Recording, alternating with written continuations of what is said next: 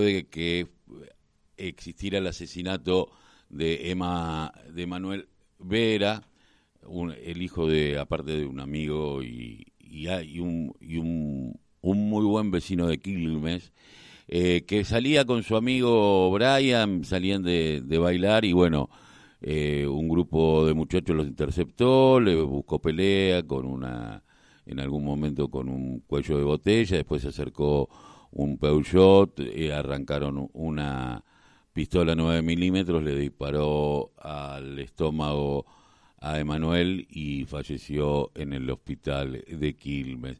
Bueno, esto comenzará eh, mañana eh, el juicio, pero nosotros estamos en comunicación con Juan, con su hermano. Juan, muy buenos días. Carlos Tafanel te saluda. ¿Cómo te va?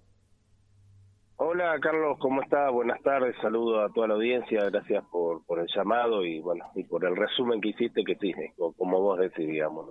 Eh, ¿Qué sensación? Eh, yo lo conozco a tu viejo hace muchísimos años, casi 40 años, mm, recuerdo a que hace 14 años lo, lo sucedido que conmocionó a, a Quilmes, ¿no? Por, por la agresividad, eh, creo que era el comienzo de esta cosa que estamos viendo todos los días hoy. Eh, y fue a tu hermano, pero tuvo muchas idas y vueltas eh, esta causa. ¿Por qué no nos contás un poquito qué significa que mañana lo tome la justicia nuevamente, que se juzgue a un hombre y por qué se tardó tanto?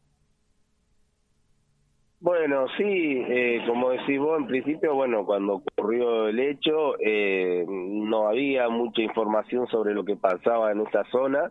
Este, de hecho, el caso de Manuel había sido uno de un caso que habían ocurrido también otros hechos de inseguridad en, esa zona y después ocurrieron otros, digamos, eh, sea, se puso el ojo ahí en, en lo que pasaba en la zona de Quilmes, en esa zona de de Calchaquí, donde bueno había una comisaría, que era la comisaría novena, este, que prácticamente era un descontrol lo que ocurría, este, y posteriormente, como dijiste vos, o sea, había un, un grupo de, de personas que estaban con una botella de vidrio amenazando a la gente y justo mi hermano se retiró del boliche más temprano porque iba a trabajar y se cruzó con ellos, eh, bueno, intercambiaron eh, insultos, peleas, eh, pero bueno, una de estas personas se subió a un auto y, resolvió dispararle. Este, y sí, hubo muchas cosas que creo que desde el punto de vista policial, que intervino en la primera parte de esa zona, no, no, no actuó bien, dejaron perder pruebas clave como las pericias sobre esa botella.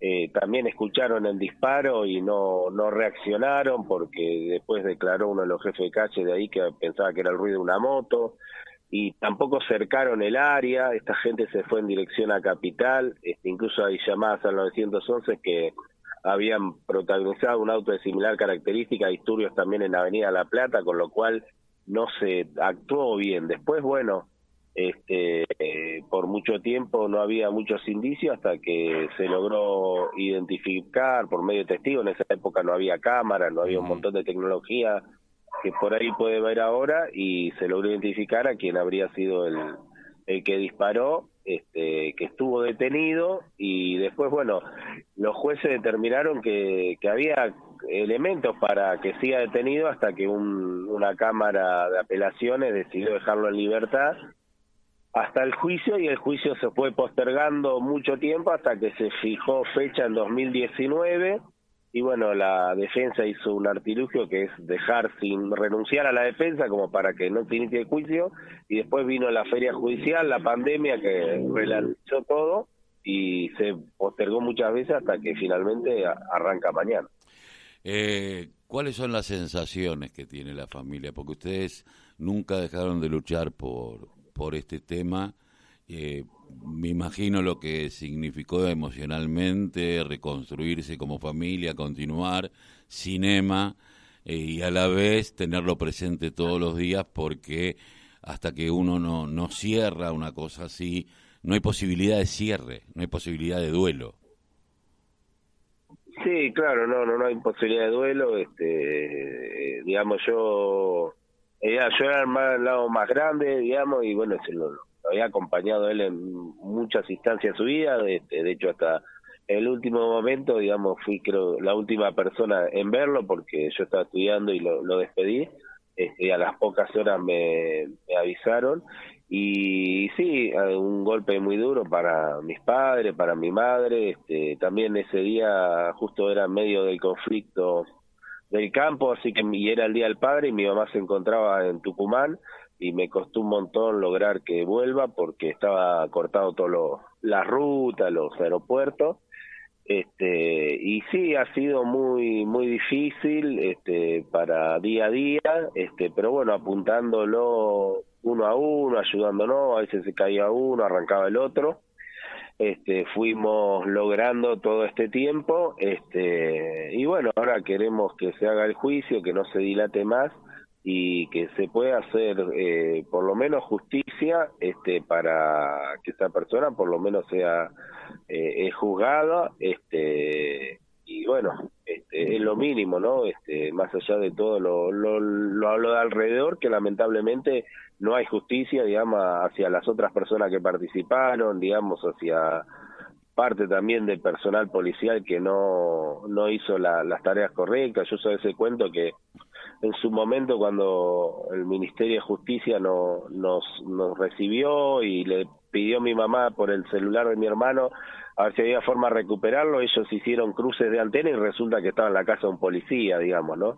Entonces, y el celular no apareció, pero sí apareció que lo había comprado un policía, que lo había activado, digamos, ¿no? Entonces esas son las cosas que a uno no le cierra de, de, de, del mal accionar que tuvo un sector de la policía, no todo, ¿no? Porque otro sector como el sector de la brigada, por ahí investigaron más y fueron los que lograron aportar más causa eh, más pruebas, pero bueno, la verdad que... ¿Quién estaba de comisario en ese momento, Centurión?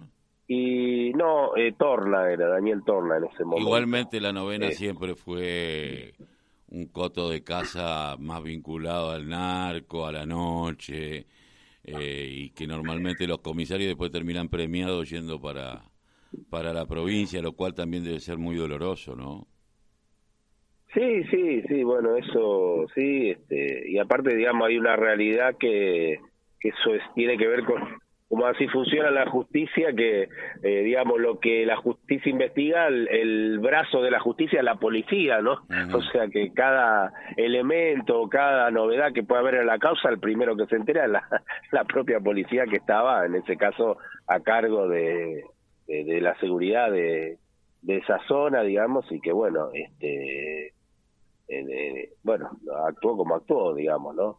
Este, yo, nosotros sí lo que hicimos de entrada, salir a pedir información, salir a movernos, este, que tampoco era algo que mucho gustaba a la comisaría de la zona, pero bueno, creo que fue lo que hizo que mantenga viva, que puedan aparecer algunos elementos, y bueno, y también por ahí el tiempo que pasó y que vaya a juicio, también es eh, consecuencia de, algunos organismos que han participado en lo que tiene que ver con las causas en contra de la impunidad, que son los que hacen que las causas estas no terminen prescribiendo, ¿no? Porque a veces es un poco eso, pero bueno, hay organismos de derechos humanos este, que se crearon en la época que estaba Harsun en derechos humanos, este, que son los que se mueven para que las causas estas eh, no prescriban ¿no? Y, que puedan tener las familias su juicio, pues muchas de estas causas lamentablemente terminan prescribiendo. ¿no?